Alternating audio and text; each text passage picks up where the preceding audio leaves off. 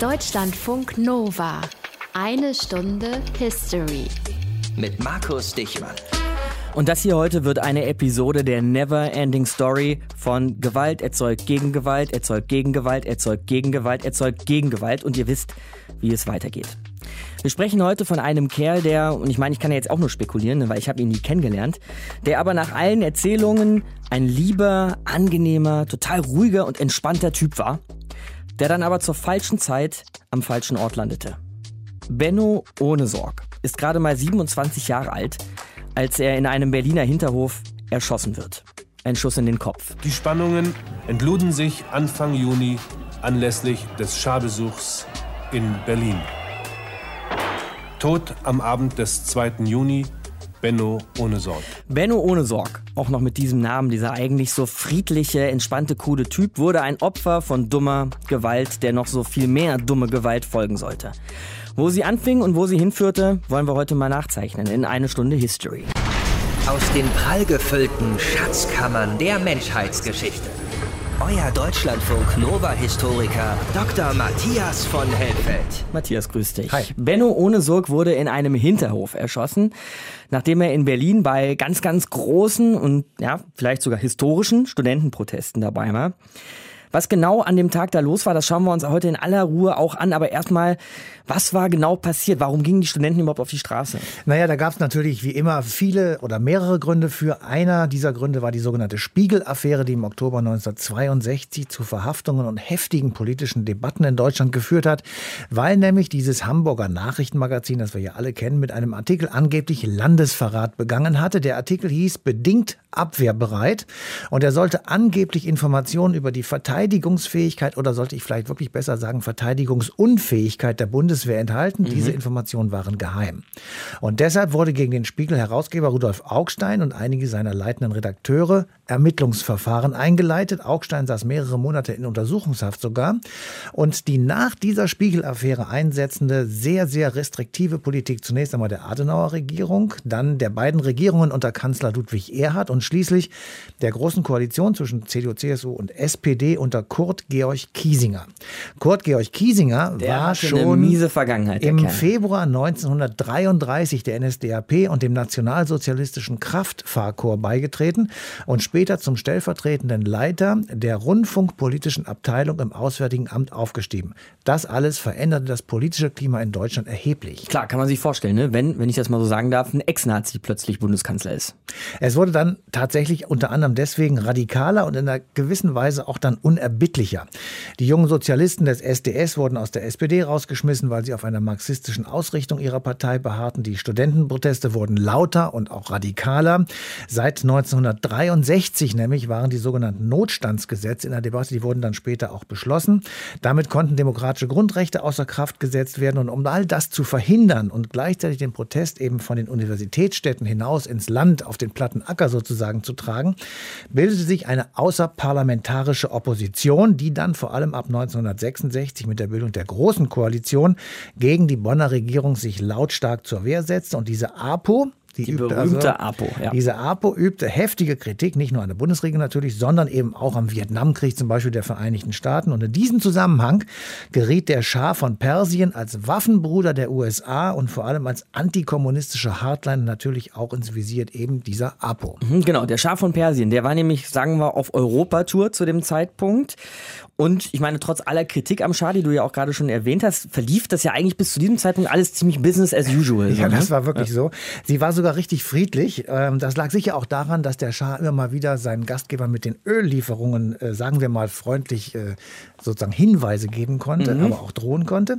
Aber in Deutschland war die Stimmung im Vorfeld dieses Besuchs eben schon deshalb aufgeheizt, weil die Konföderation iranischer Studenten, die politisch gegen diesen Schah agitierte, in Deutschland sozusagen groß auftrumpfte. Sie wollten nach chinesischer Art in Persien eine Art Bauernrevolte auslösen, um einen, wie sie dann meinten, echten und wirklichen Kommunismus aufzubauen und ähm, um diese iranischen Studenten, die ja die Opposition im Lande waren, in Schach zu halten und alle anderen, die damit sympathisierten, auch gleich mit, ähm, hatte die persische Geheimpolizei die sogenannten Prügelperser mitgebracht, die mit langen Knüppeln bewaffnet auf alles einschlugen, was nicht schnell genug weg war. Und das waren tatsächlich also schlimme Bilder, die vielleicht äh, der eine oder andere auch schon mal gesehen haben. Bilder von völlig enthemmter Gewalt gegen Studenten.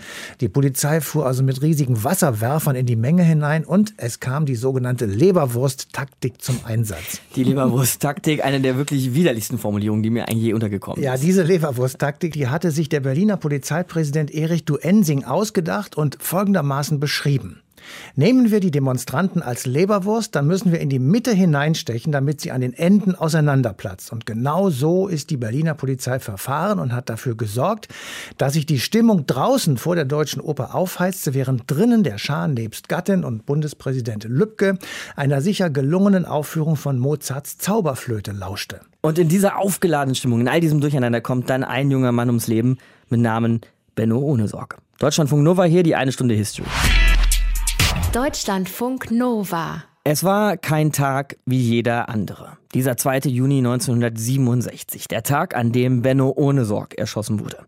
Der Schah in Berlin zu Gast, die Studenten auf den Straßen und Arne Hell für eine Stunde History unter ihnen.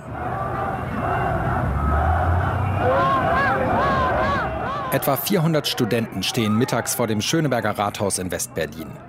Sie sind wütend, dass hier ein Mann wie ein Staatsgast empfangen wird, der in seinem Heimatland Kritiker umbringen und foltern lässt. Der Schah von Persien.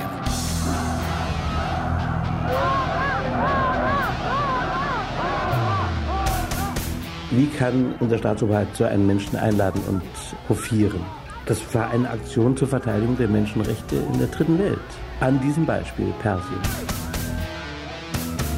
Auf der anderen Seite des Platzes jubelt eine Gruppe Perser dem Schah zu. Sie sind bestellt. Unter ihnen sind Mitglieder des persischen Geheimdienstes. Und bei der ersten Parole, die wir ausriefen, gingen sie auf uns los und äh, schlugen und schlugen. Und die Polizei schaute erst einmal zu, bis äh, es einige Verletzte gab. Doch die Polizei nimmt nicht etwa die prügelnden Perser fest. Sie drängt die Studenten zurück mit Wasserwerfern und Pferden. Die Stimmung in Berlin ist aggressiv. Als der Schah am Abend von Bundespräsident Heinrich Lübke in die Deutsche Oper ausgeführt wird, fliegen Eier und Steine. Die Straße sieht bereits aus wie ein Schlachtfeld. Zwischen der Polizei und den Demonstrierenden kam es bereits zu mehreren Handgreiflichkeiten. Und es war leider bedauerlich festzustellen, dass die Polizei auch heute wieder einen recht nervösen Eindruck macht. Als der Schah und der Bundespräsident in der Oper verschwunden sind und viele der Demonstranten den Platz verlassen wollen, geht die Berliner Polizei zum Angriff über. Der Polizeipräsident nennt das Leberwurst-Taktik. In die Mitte hineinstechen, sodass die Enden auseinanderplatzen.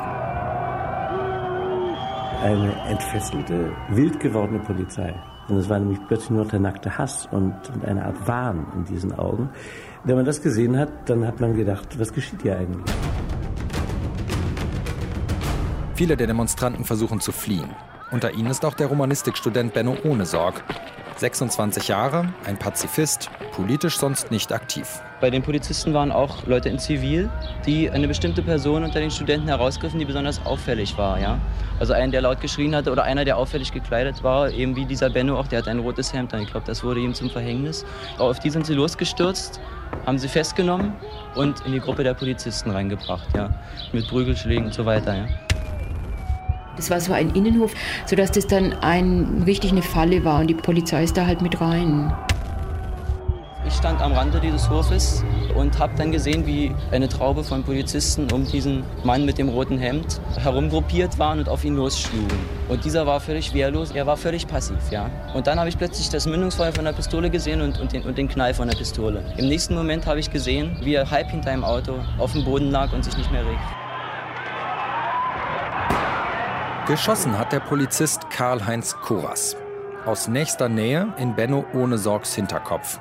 Vor den Augen von Kollegen. Wie ich ihn ansah nach dem Fall des Schusses und sagte, bist du denn verrückt hier zu schießen? Weil, weil man sagte, es war ja kein Grund zu schießen. Die Studentin Friederike Hausmann kümmert sich um den reglosen Benno ohne Sorg. Sie legt ihm ihre Tasche unter den Kopf und wird von den Polizisten dafür angeblafft. Dann habe ich erst gesehen, dass meine Hände so ganz blutig waren. Also ich hatte offensichtlich gar nicht so wirklich wahrgenommen, wie stark der geblutet hat. und war dann völlig von den Socken irgendwie über, über dieses viele Blut und habe allen Leuten meine blutigen Hände gezeigt. Benno ohne Sorg stirbt auf der Fahrt ins Krankenhaus Moabit. An seiner Leiche wird herumgepfuscht. Ein Stück des Schädelknochens wird entfernt. So ist bei der Obduktion das Einschussloch verschwunden. Als Todesursache wird stumpfe Gewalteinwirkung eingetragen. Berlins regierender Bürgermeister gibt den Studenten die Schuld an ohne Sorgs Tod. Diese Zwischenfälle gehen auf deren Konto. Sie haben die Auseinandersetzungen verursacht, denen ein Student zum Opfer gefallen ist. Wir lassen uns nicht länger von einer Minderheit terrorisieren. Auch der Polizist Karl-Heinz Kurras stellt sich als Opfer der Studenten dar. Er wird vor Gericht freigesprochen. Solche Erfahrungen haben ganz wesentlich dazu beigetragen, dass dann viele, die radikal-demokratisch anfingen, gesagt haben, ist doch alles scheiße, das ist doch alles Betrug mit der Demokratie. 1967, 2. Juni, der Tag, an dem Benno Ohnesorg erschossen wurde. Arne Hell hat von ihm erzählt, Deutschlandfunk Nova hier.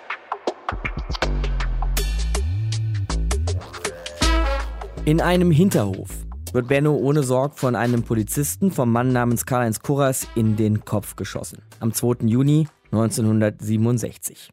Deutschlandfunk Nova hier, eine Stunde History. Aber das war nicht das Ende von Benno ohne Sorg. Ein Buch über seinen Tod hat Uwe Sokü geschrieben. Hallo, Herr Sokü. Hallo. Denn Benno ohne Sorg, wenn ich richtig informiert bin, starb erst später im Krankenwagen. Was ist da passiert, als nachdem der Schuss gefallen ist? Naja, erstmal dauert es eine ganze Weile, bis ein Krankenwagen da war. Äh, das hängt damit zusammen, dass sehr viele Menschen an dem Abend verletzt worden sind und man erstmal gucken musste, wo ein freier Krankenwagen ist. Dieser Krankenwagen ist dann vor dem Haus vorgefahren und äh, Ben Ohnesorg wurde in diesen Wagen eingeladen. Da war schon eine knappe Viertelstunde vergangen. Äh, mit dem Krankenwagen ist eine schwer verletzte Demonstrantin mitgefahren, die aber nicht nur Demonstrantin war, sondern auch Krankenschwester. Die war nicht so schwer verletzt, dass sie liegen musste. Sie saß bei Benno Ohnesorg. Sie hat den Puls gefühlt und nach ihrer ja professionellen Einschätzung war der Puls nicht mehr vorhanden, als äh, der Krankenwagen in, nach einer Dreiviertelstunde im Krankenhaus Moabit ankam. Es ist also an mehreren Krankenhäusern abgewiesen worden und ist im Krankenhaus Moabit gelandet. Warum wurde der Krankenwagen mit Benno ohne Sorg an so vielen Krankenhäusern abgelehnt? Weil die überfüllt waren. Einen wirklichen Überblick über das Ausmaß der Verletzung, die durch den Schlagstockeinsatz der Polizei in der Stunde zuvor, äh, also was da alles zusammengekommen ist, hat man nie gehabt. Außerdem ist über diesen Tag zu lesen, dass die Polizei es schon vorher fast unmöglich gemacht haben soll, einen Krankenwagen kommen zu lassen. Ja, es gab äh, Äußerungen von Polizisten, was, dem wollen sie noch helfen. Es muss also eine ungeheure aufgeheizte Stimmung auch dort drin gewesen sein, wobei ja eigentlich den direkt dabei stehenden Polizisten klar gewesen sein muss, dass sie erstens jemanden verprügelt haben, und zwar ordentlich verprügelt haben und festgehalten haben. Also drei, vier Leute standen um ohne Sorg rum und dass dieser dann auch noch erschossen wurde. Das muss man sich so vorstellen, dass der zivile Polizist, Karl-Heinz Kurras, dazugetreten ist, in diese Gruppe von Menschen, seine Waffe gezogen hat und geschossen hat. Eine ganz wichtige Grundtatsache für den ganzen Abend, für das polizeiliche Verhalten an dem Abend ist, dass sie mit der Falschinformation, ein Kollege wäre ermordet, erstochen worden, ähm, regelrecht gedopt wurden. Die waren also sozusagen außer Rand und Band, die waren außer sich. Das war vor 20 Uhr und das war kurz bevor der furchtbaren Eskalation, die zunächst äh, vor der Oper begann. Es gab diesen Ruf, dem wollen Sie noch helfen und es wurde auch ein jemand, der sich als Arzt auswies, äh, mit Arzttasche und so weiter, wurde nicht an Ohnesorg herangelassen. Ob Ohnesorg hätte gerettet werden können oder ob es ein lebenswertes Leben dann noch gewesen wäre, mag ich nicht zu beurteilen, weil er mit Sicherheit eine schwere Gehirnverletzung davon getragen hat. Soweit zum Opfer, zu Benno, aber nochmal ein paar Worte zum Täter, zu den Polizisten, Polizist mhm. Karl-Heinz Kurras, den Sie schon erwähnt haben. Der hat mal in einem Gespräch mit Ihnen, Herr Sokü, gesagt, heutige Polizisten würden viel zu selten von der Schusswaffe Gebrauch machen. Er hätte nicht nur einmal, sondern fünf, sechsmal hinhalten sollen. Der Mann wollte Benno ohne Sorg töten, oder? Er muss jemanden getötet haben wollen. Ob er direkt Benno ohne Sorg töten wollte und warum gerade Benno ohne Sorg, wissen wir nicht. Dass er jemanden töten wollte, sieht man daran, dass er ist ja auf, auf ohne Sorg zugegangen in dieser Gruppe von Polizisten, hat die Waffe ganz nah an den Kopf gehalten und hat abgedrückt. Er war so nah an dem Opfer dran, dass das Opfer noch gerufen hat, bitte nicht schießen. Also ohne Sorge hat die Waffe gesehen, heißt das. Und der Polizist, der direkt dahinter stand, auch ein Zivilpolizist und sogar der Vorgesetzte, der da in dem Moment damalige Vorgesetzte von Koras, hat abends zu seiner Frau gesagt, der, der Student, der da gestorben ist, der hat mir das Leben gerettet. Was er damit sagen wollte, ist, dass er genau gesehen hat, dass die Kugel ihn getroffen hätte, wenn sie den äh, Kopf komplett durchschlagen hätte. Ist, die Kugel ist aber in der relativ dicken Schädelwand ohne Sorgs beim Austritt aus dem Schädel stecken geblieben.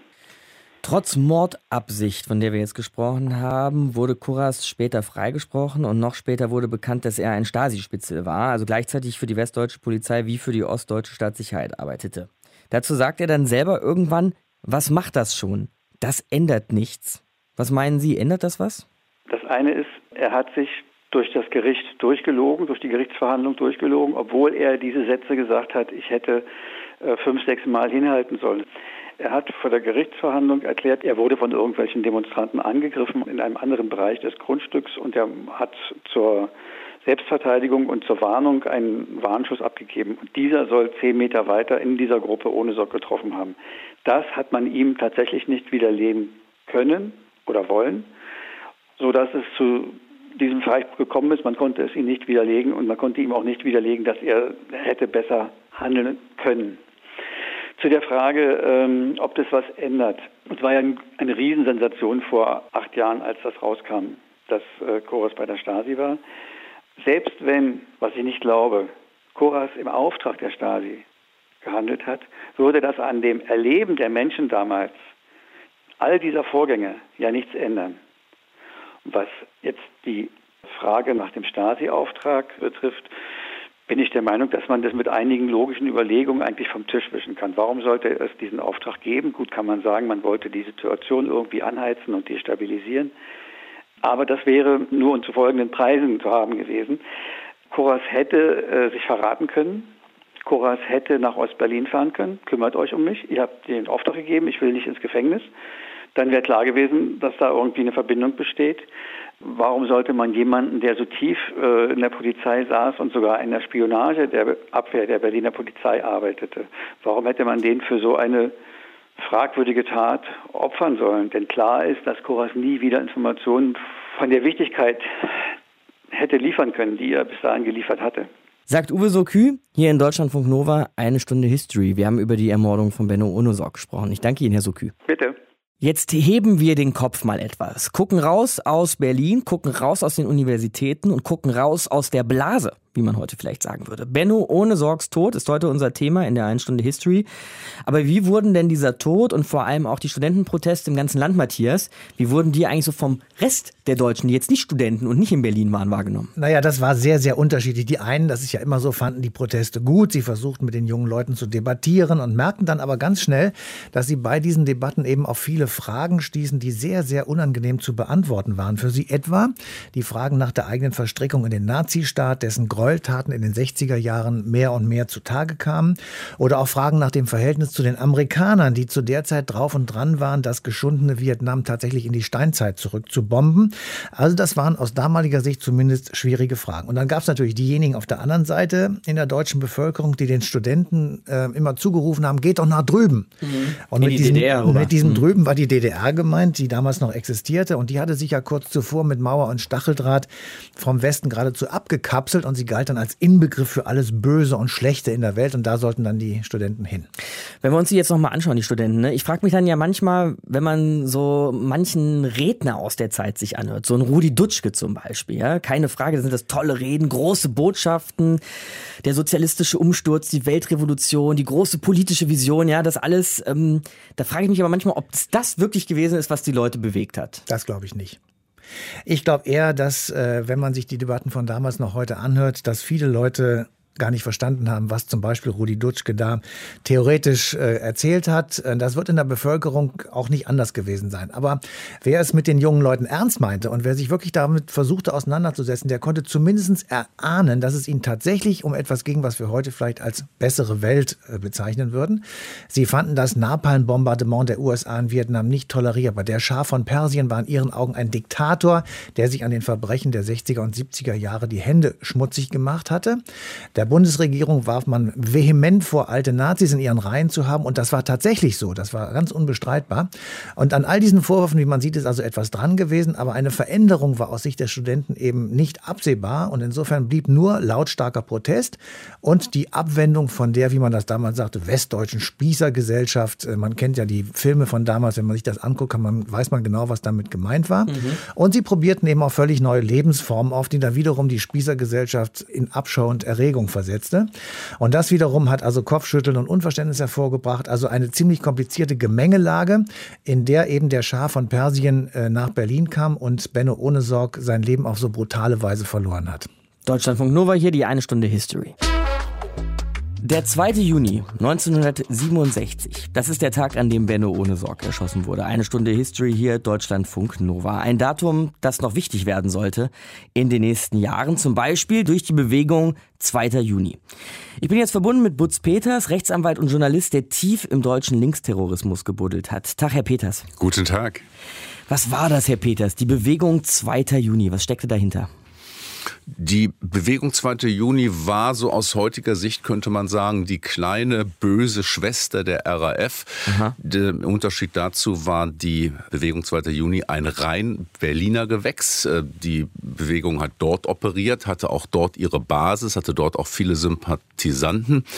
Es waren die Frauen relativ stark. Es gab kaum Akademiker, anders als bei der RAF. Für welche Taten, Herr Peters, zeigen Sie sich verantwortlich, die Bewegung 2. Juni? Es gab eine Reihe von Banküberfällen von ihnen. Sie ermordete aber auch den Kammergerichtspräsidenten Günther von Drenkmann. Es sollte eine Entführung werden. Als Fleurobboot stand da einer vor der Tür. Es kamen mehrere nach. Er wehrte sich, wurde dann erschossen.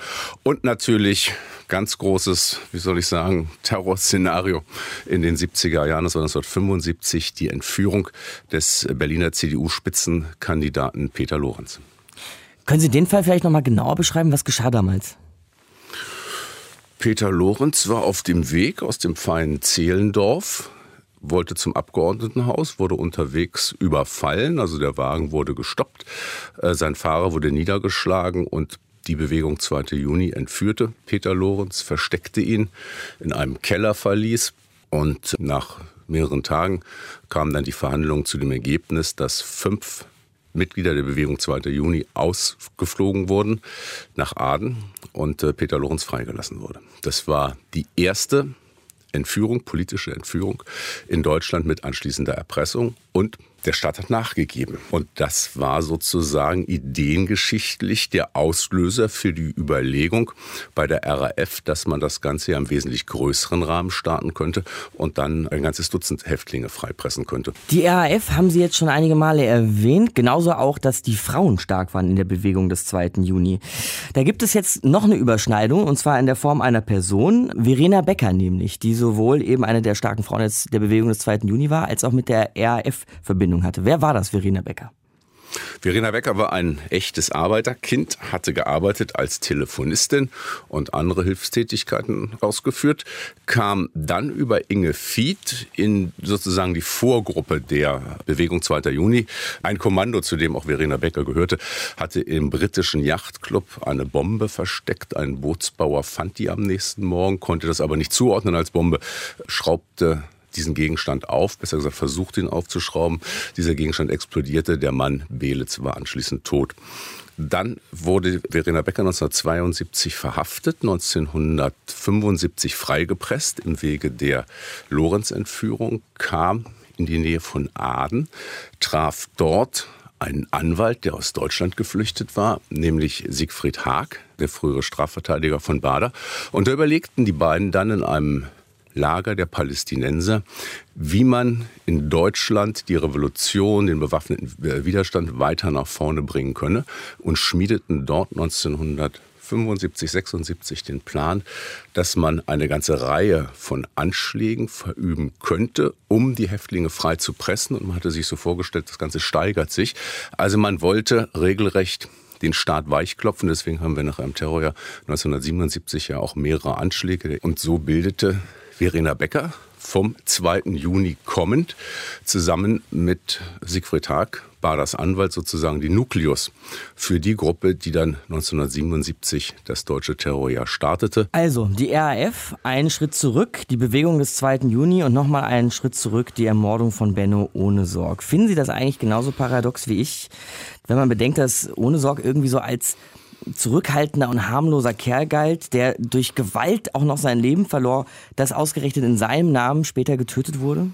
Ja, es ist so gesehen völlig bizarr, aber man kann das Ganze ideengeschichtlich sehr gut nachvollziehen. Herausgekommen war halt in der öffentlichen Wahrnehmung bei vielen, dass es so nicht geht, dass also der Staat mit dieser Brutalität nicht gegen Studenten vorgehen darf. Und das war dann wiederum die Idee von der Bewegung 2. Juni, wie aber auch von der Rote Armee-Fraktion zu sagen, wir beziehen uns auf dieses Datum, um zu zeigen, der Staat hat als erstes geschossen, der Staat hat als erstes gemordet, wie das damals formuliert wurde, praktisch die Rechtfertigung für die eigenen Taten. So hat beispielsweise Bonnie Baumann, einer der Vordenker der Bewegung 2. Juni, gesagt, wir haben uns Bewegung 2. Juni genannt, weil wir uns gesagt haben, bei allem, was wir machen, muss immer der Nachrichtensprecher erklären, was der 2. Juni gewesen ist. Nämlich, so sagt formuliertes Baumann, der Tag, an dem die Bullen Benno ohne Sorg ermordet haben. Oder wenn Sie nehmen, jetzt bei der RAF, deswegen ist dieses Datum einfach so zentral, der Tod von Benno ohne Sorg. Die RAF hat in ihrer ersten Kampfschrift, das Konzept Stadtgeria, im April 1971, also knapp vier Jahre später, geschrieben zur Rechtfertigung von Anschlägen. Stadtgeria ist bewaffneter Kampf insofern, es die Polizei ist, die rücksichtslos von der Schusswaffe Gebrauch macht und die Klassenjustiz, die Koras freispricht. Koras war der Polizeibeamte, der Bernd Unsorg erschossen hat. Also Sie sehen, in den späteren terroristischen Bewegungen spielte dieser Tag, der Tod von Benno Ohnesorg, eine zentrale Rolle, weil er als Begründung diente, dass der Staat zuerst geschossen hat, zuerst gemordet hat und deswegen auch weitere Morde sozusagen als Reaktion darauf gerechtfertigt wären. Und damit ein Beispiel für die ewige Geschichte von Gewalt erzeugt Gegengewalt. Genauso ist es. Sagt Butz Peters, Rechtsanwalt und Journalist bei uns hier in Deutschlandfunk Nova, eine Stunde History. Ich danke Ihnen, Herr Peters. Gerne. Deutschlandfunk Nova, eine Stunde History. Benno ohne Sorgs Ermordung. Die Bewegung 2. Juni, die RAF, der Terror in Deutschland und der deutsche Herbst 1977. Da liegt eine Linie, die wir hier heute gezogen haben in eine Stunde History. Und jetzt besprechen wir mal mit unserem ARD-Terrorismusexperten Holger Schmidt, ob wir diese Linie auch 40 Jahre weiterziehen können, also bis 2017. Tag, Holger. Hallo. Ist ja eigentlich unglaublich, ne, was wir zurzeit so erleben. Natürlich auf der einen Seite der islamistische Terror, der auch Deutschland erreicht hat, dann aber auch dieser gruselige Anschlag auf den Bus des BVB, der ja auch mit Angst als Mittel arbeiten sollte, oder dann eben diese groteske Nummer eines Bundeswehrsoldaten, der sich wohl als Flüchtling ausgegeben hat, um Terroranschläge zu planen. Vordergründig, Holger, erscheint mir das aber jetzt alles wenig mit 1977 zu tun zu haben, oder irre ich mich? Naja, also ideologisch hat es gar nichts miteinander zu tun. Es sind ja völlig unterschiedliche Formen von Terrorismus und eigentlich das Einzige, was ihnen gemeinsam ist, das ist dieses Prinzip, dass man mit sehr grausamen, sehr spektakulären, medienwirksamen Taten Angst und Schrecken erzeugt und dann hat jede Terrorgruppe, die du eben angesprochen hast, jede Strömung, jede Richtung eigene Ziele und nur dieses Vehikel, dieses Prinzip, Angst und Schrecken zu verbreiten und dadurch dann eine Verhaltensänderung oder ein politisches Statement oder eine Forderung durchzusetzen, das ist eben das, was gleich ist. Aber tatsächlich Tatsächlich sind natürlich die einzelnen Motivationen der Gruppen extrem unterschiedlich. Es hat sich sehr, sehr viel getan seit 1977 und es ist immer eine ganz subjektive Empfindung der Generation, die betroffen ist, wie schlimm es ist, wie gefährlich es ist. Wenn man sich aber die Zahlen anschaut, wenn man sich einfach mal ganz nüchtern anguckt, was ist eigentlich passiert 1977 und in den 15 Jahren danach und das vergleicht mit 2001, dem spektakulären Anschlag des 11. September 2001 und den 15 Jahren seitdem, dann muss man sagen, dass rein von den Opferzahlen die Zeit damals dramatischer war als das, was wir heute im Augenblick erleben. Mhm. Würdest du sagen, dass die Bewegung 2. Juni oder auch die ERF da insofern auch einen Eindruck bei uns hinterlassen haben, dass wir hier in Deutschland naja, vielleicht irgendwie gelernt haben, mit Terror umzugehen? Oder ist es eher so, es klang gerade bei dir durch, dass wir das mit jeder Generation wieder neu erlernen müssen? Ob wir gelernt haben, damit umzugehen, weiß ich nicht so genau. Mhm. Terrorismus lebt davon, dass eben die spektakulären Taten sich einbrennen in das Gedächtnis derer, die äh, davon hören, die davon betroffen sind. Und wenn man sich selber fragt, was man zum Thema Terrorismus erinnert, dann ist es, glaube ich, auch immer so bei vielen von uns, dass man Bilder vor Augen hat. Und das hat dann sehr viel auch mit dem Lebensalter zu tun und sehr viel damit, wann man vielleicht zum ersten Mal auch so richtig schockiert worden ist durch eine terroristische Tat. Für jüngere Leute ist es vielleicht der 11. September 2001, dieses völlig unvorstellbare Bild, dass das World Trade Center, das im Grunde jeder ja kannte auf der Welt, das ein Symbol für New York war, dass das plötzlich in Flammen steht bzw. einstürzt. Und genau dieses Prinzip, dass man sich solche Bilder derart einbrennt im Gedächtnis und dass man einfach schockiert ist darüber, was man sieht, das ist eben äh, genau die, letztlich die Wirkung, auf die Terroristen abzielen, die sie erreichen wollen. Das heißt, die Ideologien haben gewechselt, die Methoden sind im Grunde immer noch die gleichen. Würdest du da sogar sagen, dass die Terrorgeneration, wenn man das so nennen dürfte, 2017, was von 1977 kopiert, gelernt hat, nachmacht? Ja, wobei natürlich auch die Rote Armee-Fraktion und äh, andere Terroristen der 1970er Jahre das im Grunde auch schon von früheren Generationen von Terroristen gelernt haben. Die Propaganda der Tat, diese Schockwirkung, das ist etwas, was äh, letztlich einen, einen viel älteren Ursprung schon hat. Auch eine Tradition in Russland hatte schon im 19. Jahrhundert. Also das ist nichts, äh, was jetzt die RAF erfunden hätte. Aber das ist eben ein Prinzip, das immer wieder dann einfach hervorragend funktioniert hat mit einer großen Ausnahme und die sollte man an dieser Stelle äh, dann auch deutlich ansprechen. Das sind die Taten des sogenannten nationalsozialistischen Untergrunds. Und das ist auch ein Schlüssel zum Verständnis dessen, was beim NSU passiert ist, dass das ja ein Terror war.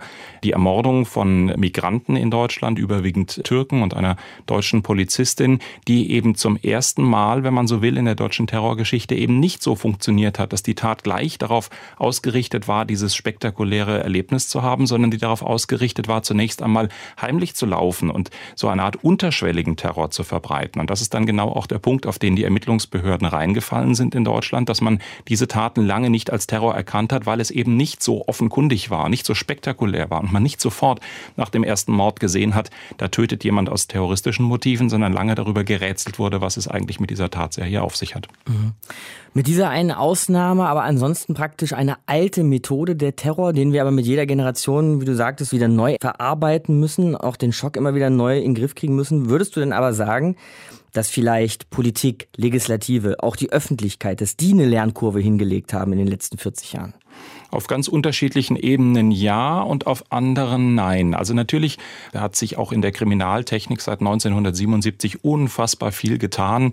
Allein schon die Entdeckung des menschlichen Erbguts, das Verständnis, dass man mit DNA-Spuren Täter eindeutig identifizieren kann, das ist etwas, das ist 1977 noch völlig unvorstellbar gewesen. Und viele Fragen, die sich an die damaligen Taten äh, zum Thema, wer waren die Täter und wer hat an welcher Tat genau wie mitgemacht, da ist ja vieles noch im Unklaren. Hätte man damals DNA-Technik schon schon zur Verfügung gehabt. Hätte man andere moderne Untersuchungsmethoden gehabt, dann wären da ganz andere Ermittlungserfolge denkbar gewesen. Davon bin ich fest überzeugt. Umgekehrt hatten Terroristen damals nicht die modernen Kommunikationsmittel, die heute zur Verfügung stehen. Sie hatten auch nicht die Propagandamöglichkeiten, die heute zum Beispiel dem sogenannten Islamischen Staat zur Verfügung stehen. Wenn man sich vorstellt, heute reicht es, ein YouTube-Video hochzuladen und man bekommt eine weltweite Aufmerksamkeit. Damals hat man Bekennerschreiben bei Zeitungen und Nachrichtenagenturen per Post äh, hingeschickt geschickt. Also in der Regel hat es zwei, drei Tage ganz, ganz praktisch gedauert, bis ein Bekennerschreiben überhaupt bei Redaktionen angekommen war. Da hat sich ganz, ganz viel geändert und gleichzeitig haben die Ermittlungsbehörden viel auch verstanden. Das hat dann andererseits wieder Terrorbekämpfungsmöglichkeiten ermöglicht und so ist das immer ein bisschen so wie Hase und Igel. Mal ist der eine vorne, mal ist der andere vorne. Terroristen denken sich immer neue Teufeleien aus. Ermittlungsbehörden werden immer leistungsfähiger und doch gelingt es dann den Terroristen ganz praktisch immer wieder äh, ihre Erfolge durch neue Anschläge eben hinzubekommen. Zwischen 1977 und 2017 der Terror in Deutschland. Wir haben hier in eine Stunde History mit ARD-Terrorismusexperte Holger Schmidt gesprochen. Ich danke dir, Holger. Bitteschön. Ein eigentlich friedlicher Kerl zur falschen Zeit am falschen Ort, ein Opfer von Gewalt, die noch so viel mehr Gewalt auslösen sollte. Benno ohne Sorgs Tod war heute unser Thema in der einen Stunde History und Matthias. Man kann schon sagen, Bennos Tod war eine Wegmarke auf diesem Weg der Bundesrepublik bis heute? Also ich würde das so sagen und zwar aus mehreren Gründen. Zum einen gibt es dieses Bild von einer jungen Frau, die sich über den sterbenden Benno Ohnesorg beugt, seinen Kopf hält. Das ist Friederike Hausmann und sie blickt Hilfe suchen um sich und es vergeht eine lange Zeit, bis eben Hilfe kommt und da war er im Grunde genommen schon tot, also er war nicht mehr zu retten. Dieses Foto und die Wirkmacht dieses Foto ist eben ganz, ganz besonders wichtig, weil es gab ein Aufschrecken in der deutschen Bevölkerung. Manche waren tatsächlich wirklich entsetzt über diese nackte und rohe Gewalt, die sich da auf den Straßen Berlins entladen hatte. Und andere fanden, dass die Studenten, weil sie so rumgepöbelt haben, eben zu Recht die Kraft des Staates sozusagen zu spüren bekommen haben. Und diese Debatten gingen tatsächlich durch viele Familien und sie haben auch oft Eltern von ihren Kindern tatsächlich getrennt. Mhm. Und dominierte auch die Bundesrepublik noch viele Jahre danach, ne? also mit heftigen Konsequenzen bei Studenten und der APO, der außerparlamentarischen Opposition, die wir heute auch schon. Und diese hatten. Konsequenzen, haben wir ja auch schon drüber gesprochen, waren natürlich noch sehr viel schlimmer als das, was da an dem 2. Juni 1967 passiert ist. Wir haben die Bewegung 2. Juni kennengelernt und von dem Terror, der zehn Jahre später teilweise eben wirklich unter Berufung auf die Ermordung von Benno Ohnesorg in der Bundesrepublik stattgefunden hat und den sogenannten Deutschen Herbst hervorgerufen hat. Terror ist also keine neue Erscheinung, mit der wir uns heute herumzuschlagen haben. Er ist sicherlich sehr viel brutaler geworden und er geht in einem sehr viel stärkeren Maße eben gegen die Zivilbevölkerung sozusagen als Mittel, als Strategie vor. Das war damals sicher anders. Wir haben ja auch gerade mit unserem Sicherheitsexperten Holger Schmidt hier gequatscht in der Einstunde History über Terror damals und heute, ob man den vergleichen kann. Was meinst denn du? Naja, ich glaube nicht, dass man so sehr weit auseinanderliegende Tatsachen und Ereignisse tatsächlich miteinander real vergleichen kann. Aber irgendwie liegt es natürlich auf der Hand, so einen Versuch zu machen. Die RAF-Terroristen, die haben sich Repräsentanten des von ihnen als verhasst bezeichneten Systems ausgesucht, entführt und eben auch ermordet. Sie bauten selbst irgendwelche Lichtschranken oder Geschosse, die sogar gepanzerte Autos im Fall zum Beispiel von Alfred Herrhausen äh, durchschlagen hatten. Die islamistischen Attentäter von heute sind nicht so strategisch, jedenfalls hat man so das Gefühl, dass sie nicht so strategisch vorgehen. Sie sind eher wahllos. Man erkennt weniger politische Motive als damals. Heute scheinen Hass und Religion möglicherweise auch nur vorgeschoben als Motiv zu überwiegen. Den islamistischen Attentätern von heute ist offenbar das eigene Leben völlig egal. Davon zeugen die vielen Selbstmordattentate und für sie zählt ein Menschenleben offenbar überhaupt nichts.